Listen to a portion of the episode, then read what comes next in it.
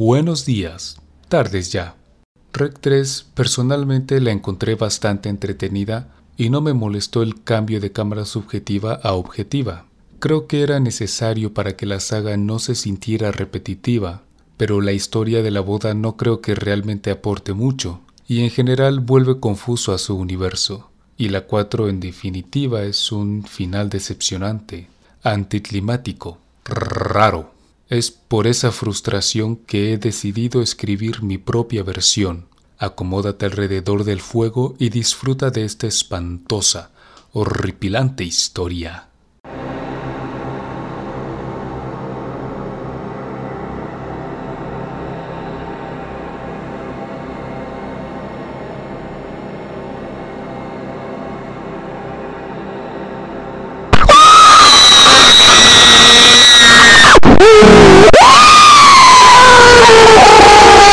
Después de que el demonio sale del edificio metido en el cuerpo de Ángela, va pasándose de cuerpo en cuerpo, yendo cada vez por personas más y más importantes, pero lo hace sigilosamente, sin mostrar los síntomas de posesión o de zombificación. Lo hace encubierto, como con Ángela, engañando a todos, transfiriéndose al pasar esa especie de gusano, de boca en boca, Va de persona en persona hasta llegar a la esfera más alta de un canal de noticias prestigioso. Desde ahí ordena que se investigue en secreto al Vaticano. La cámara con la que se grabó todo dentro del edificio se ha quedado ahí. Roma, Italia. Noche.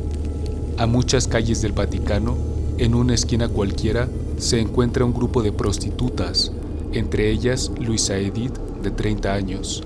Es de nacionalidad española Frente a ellas pasa una furgoneta que viaja en dirección al Vaticano. En su interior va un grupo de niños con edades de 6 a 12 años. Al mismo tiempo que el demonio sale del edificio, el padre Miguel, de origen latino, con 40 años, se encuentra en Colombia, cerca de la ciudad perdida de Los Tairona, en la Sierra Nevada de Santa Marta. Está en una misión secreta por parte del Vaticano Va acompañado de un guía y unos miembros del ejército colombiano que brindan protección contra bandidos. Un pequeño grupo de trabajadores va para realizar la excavación. Para encontrar lo que busca se basa en un viejísimo mapa hecho en pergamino. Es un libro lo que busca. La investigación del canal de noticias ideada por el demonio lleva varios meses. Los niños en la furgoneta son llevados por pasillos del Vaticano un cardenal esconde una pequeña cámara entre sus ropas. Los niños llegan a una zona subterránea. La arquitectura del lugar es muy antigua. Los muros son de piedra.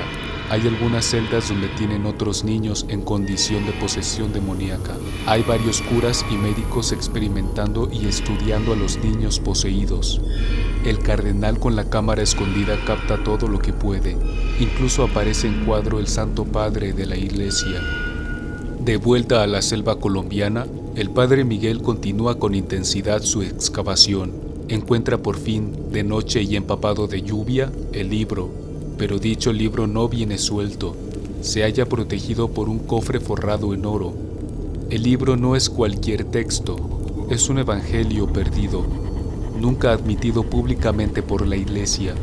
Con sangre se ha evitado que se supiera de su existencia para que nadie lo encuentre antes que la iglesia.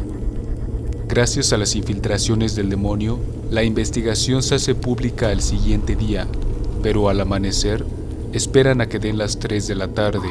A la hora en que se destapa la información, el clero está trabajando en el subterráneo y mientras están ahí, el Vaticano está siendo cercado por protestantes.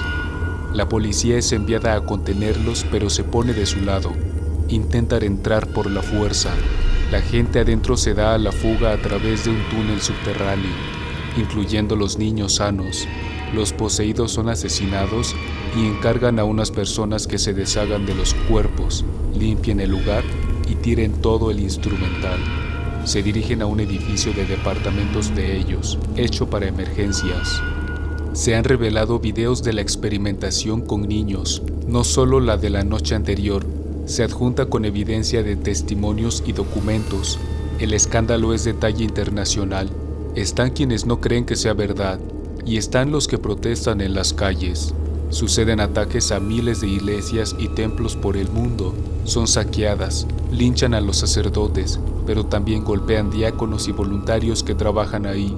Nadie quiere esperar a ver quién es inocente y quién no. También se revela cómo y con quién negociaban el tráfico de los niños, el encubrimiento de lo que pasó en el edificio de España. Y como la gente no cree en la posesión, tiran de loco al Vaticano por hacer lo que hizo. Luisa Edith comparte departamento con otras colegas del trabajo. Ven en la tele y las calles los disturbios causados por la revelación. El demonio, metido en un cuerpo de una persona cualquiera, Camina con serenidad por la calle, mirando con placer la violencia desatada. Pasa por un parque familiar y ve una montaña de objetos religiosos ardiendo en llamas. A través de las ventanas de sus salones de la escuela, los niños ven también el fuego. El demonio continúa su alegre caminata hacia un destino específico. El padre Miguel regresa a Italia con el libro. Viste de civil para evitar que lo ataquen al ver las condiciones del Vaticano, se dirige directamente al edificio de emergencia. El demonio que va dentro de una persona cualquiera llega al edificio emergente de los curas. Puede entrar fácilmente gracias a la llave proporcionada por un cardenal que colaboró en la investigación. Espera a que llegue el Papa con su séquito. El clero llega finalmente al edificio. Encuentran a alguien ahí, alguien que no tienen idea de quién es. De pronto esta persona se transforma en un poseído, como los del edificio en España, y se lanza sobre ellos para morderlos, pero solo a los clérigos, solo muerde a los clérigos. El padre Miguel llega al edificio emergente, tiene su propia llave. Antes de entrar escucha ruidos de gritos, luego fuertes golpes a la puerta desde dentro. Como no tiene idea de qué sucede y solo intuye que hay problemas, se apresura a entrar contempla el horror. Los niños escapan del edificio y los curas mordidos empiezan a transformarse. Miguel intenta preguntar a uno de los niños qué sucede, pero es ignorado. Al mismo tiempo, un cura poseído va a atacarlo, así que corre. La gente en la calle se aterra y también es perseguida por los curas poseídos. Luego de huir unas calles, una mujer se detiene en la entrada de un edificio y saca sus llaves para abrir, pero son varias y las manos le tiemblan. Miguel pasa por ahí y el cura que lo persigue se abalanza sobre la mujer, aprovechando que no se mueve. Miguel regresa para ayudarla. Luego la mujer abre su puerta, sube a un tercer piso y entra en su departamento, acompañada de Miguel. En el departamento viven otras dos mujeres, incluyendo Luisa Edith. Las tres son prostitutas. En uno de los costados del edificio donde están hay un gran árbol. Es alto, frondoso y posee muchas ramas las cuales llegan a una de las ventanas del departamento. Las amigas lo han bautizado como Trivier. Cada hora que pasa el mundo se hunde más, la reputación del clero es un fracaso absoluto. Se han difundido docenas de videos donde los curas, bajo el dominio de una rabia imperiosa, atacan como animales a las personas, sin distinción alguna. Todos los mordidos se contagian del mismo padecimiento y a todos estos enfermos se ha intentado contener con la fuerza, pero tener un encuentro con ellos frente a frente, mirarlos a los ojos, infunde un terror indecible. El más curtido de los estoicos se doblega ante tal experiencia. Las tres prostitutas que son rumis permiten al padre Miguel permanecer con ellas hasta que el caos del exterior disminuya, pero a cada nuevo amanecer la esperanza de que el día llegue se desmorona. En el primer día se hacen las presentaciones formales. La que él ayudó se llama Laura, de 25 años. La otra Rumi es Alessandra, de 22. Ellas sí son italianas. Luisa Edith, por ser la mayor entre las Rumis, es quien está al mando. Lo primero que hacen es trabar la puerta con muebles y pasan horas asomados por las ventanas, viendo la locura esparcirse. Al mismo tiempo, intercambian algunas palabras. ¿Cómo te llamas? ¿De dónde eres? ¿De dónde vienes? ¿Qué haces aquí? ¿A qué te dedicas? Cuando Miguel respondió la última pregunta recibió un trío de miradas inquisidoras, pero en su voz se percibía una honestidad no muy común que apaciguó la reacción de las mujeres presentes. Él realmente no sabía hasta dónde llegaba la perversión de los sacerdotes del alto mando. Él solo tiene el grado de sacerdote, pero no puede negar que al menos sabía de algo, algo captado por el rabillo del ojo. Al mismo tiempo que ven la ventana y dialogan, tienen encendida la televisión con poco volumen para que no se escuche desde fuera del departamento. La rabia santa es como han bautizado a lo que se ve en las calles con los curas, que contagian a todo aquel que logran morder. Varios reporteros y camarógrafos son mordidos estando al aire. Cuando oscurece, las tres roomies se juntan para cenar. Invitan a Miguel. Él acepta, con visible pena. Se siente como un intruso. En esa misma cena, Miguel les habla de la misión que tuvo en Latinoamérica. Les muestra el Evangelio prohibido, Está escrito en el latín de los tiempos de Roma, pero extrañamente tiene una página agregada. Fue colocada cientos de años después de la confección del volumen. Esa página está escrita en español. Miguel lee a sus anfitrionas el contenido. Y cito, Año 908 de la era cristiana. Mi nombre es Agnes. Soy o fui una bruja, una de las más poderosas de este mundo. Serví con devoción al demonio mismo Experimenté con gran satisfacción su inmensa gratitud. He visto cosas de nuestro universo que nadie creería. Ninguna experiencia humana puede compararse con la inconmensurable belleza que es ver la muerte y el nacimiento de una estrella. Viajé al pasado y al futuro, presencié el origen y la extinción del ser humano, atravesé constelaciones y respiré la vida de otros planetas, conocí a sus habitantes, aunque me entristece no haber compartido esos momentos, no hay nadie a quien pueda decir, ¿recuerdas cuando fuimos allá? Verás, este Evangelio contiene las palabras de la salvación. Fueron dictadas por el mismísimo Señor, o eso me dijeron, pero no es una lista de instrucciones, hay que saber interpretar. No explicaré cómo recuperé la fe en Dios, pero diré que el demonio me encomendó destruir este libro. No era cualquier encargo, soy una bruja especial para él. Decidí no hacerlo y voltear al cielo una vez más. Me arrepentí. Lo voy a esconder. Intenté dárselo al clero, pero lo consideraron un texto apócrifo. Solo un par se mostró interesado, pero no confío en ellos. He viajado a la época en que esto es desenterrado y comprendido. Luisa Edith y Miguel, quiero decirles que lo siento, porque van a sufrir. Miguel terminó de leer. Volteó la página. Hubo silencio. Luisa volteó a ver la tele, que seguía prendida y transmitiendo. Luego vio la ventana y mirando a la nada dijo, yo le creo.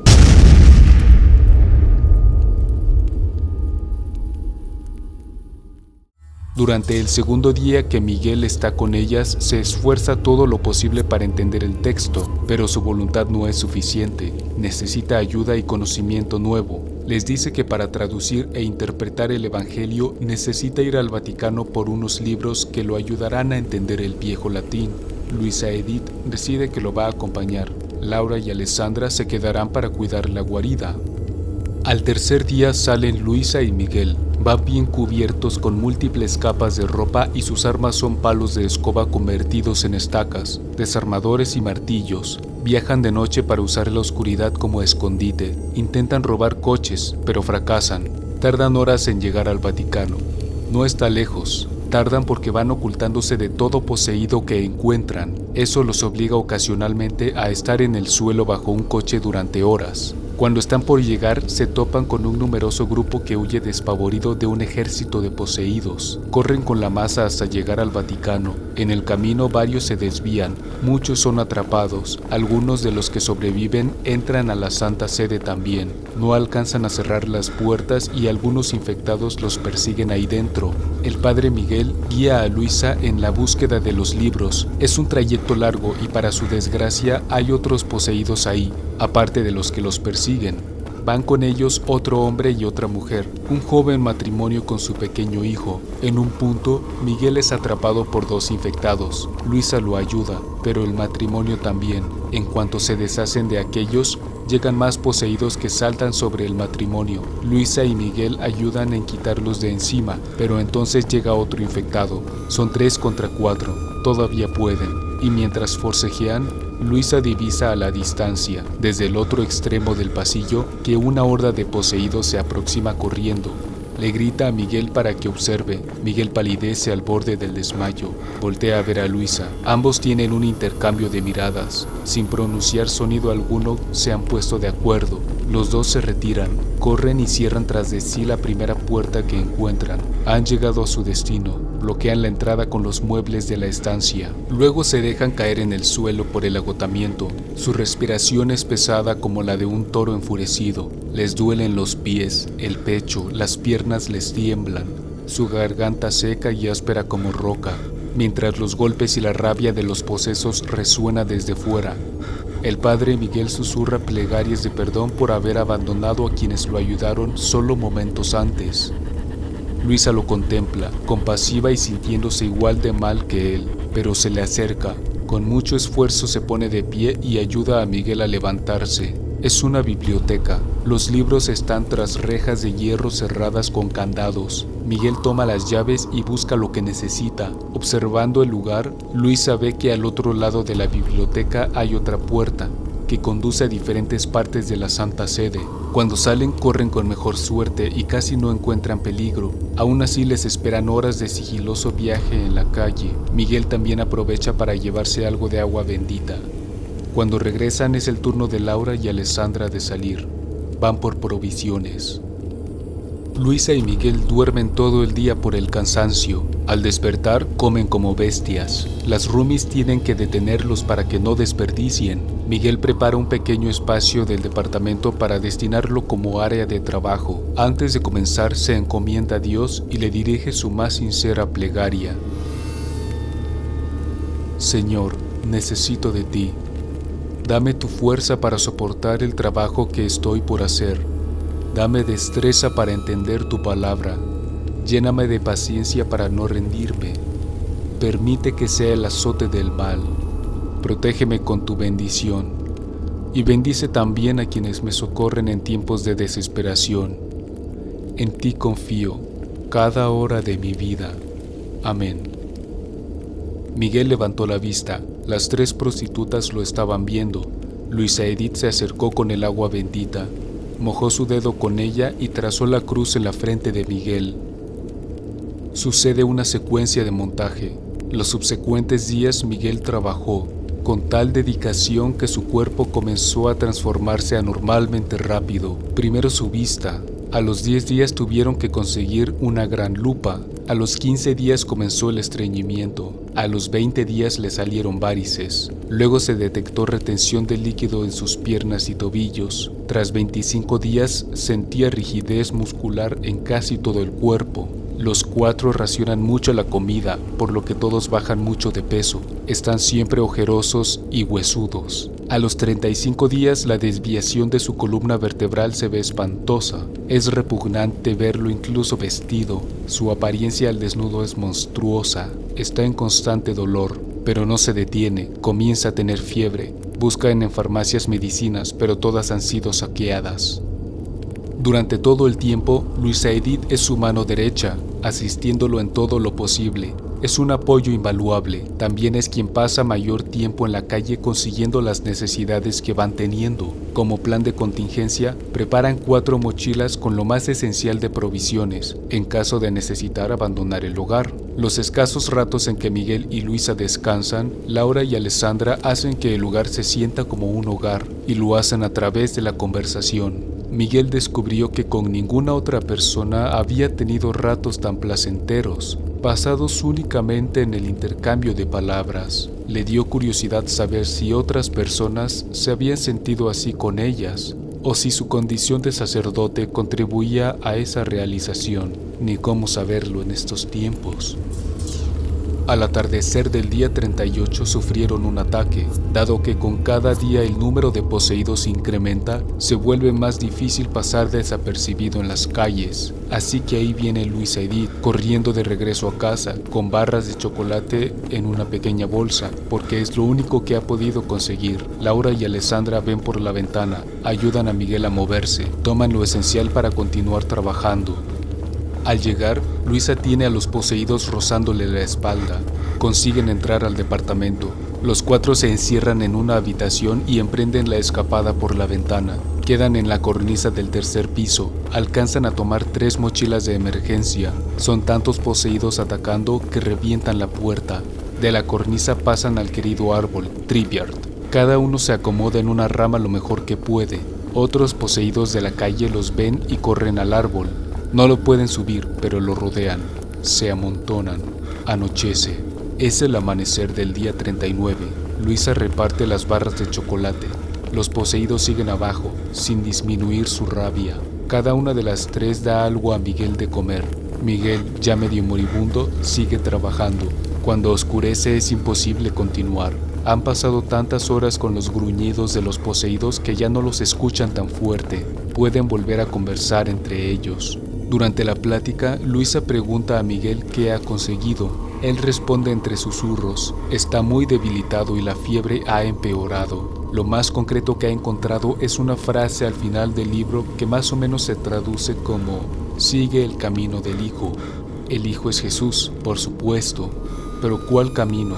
Pasan la noche hablando del significado de esas palabras, de esas antiguas palabras. Alrededor de las 3 de la madrugada, Miguel va cerrando los ojos, pero su respiración sigue sonando, aunque menos pesada. Algo está mal. La posición que debe mantener para dormir está mal. Se está resbalando, se está cayendo. Las tres amigas se apresuran a moverse entre ramas. La oscuridad no permite ver con claridad. Alessandra tropieza, cuelga de una rama, sosteniéndose con una sola mano. Laura la socorre. Luisa se acerca. Un brazo de Miguel cuelga, pero ella no puede correr, no puede dar un paso mal. Una pierna cuelga. Gracias a Laura, Alessandra vuelve a subir.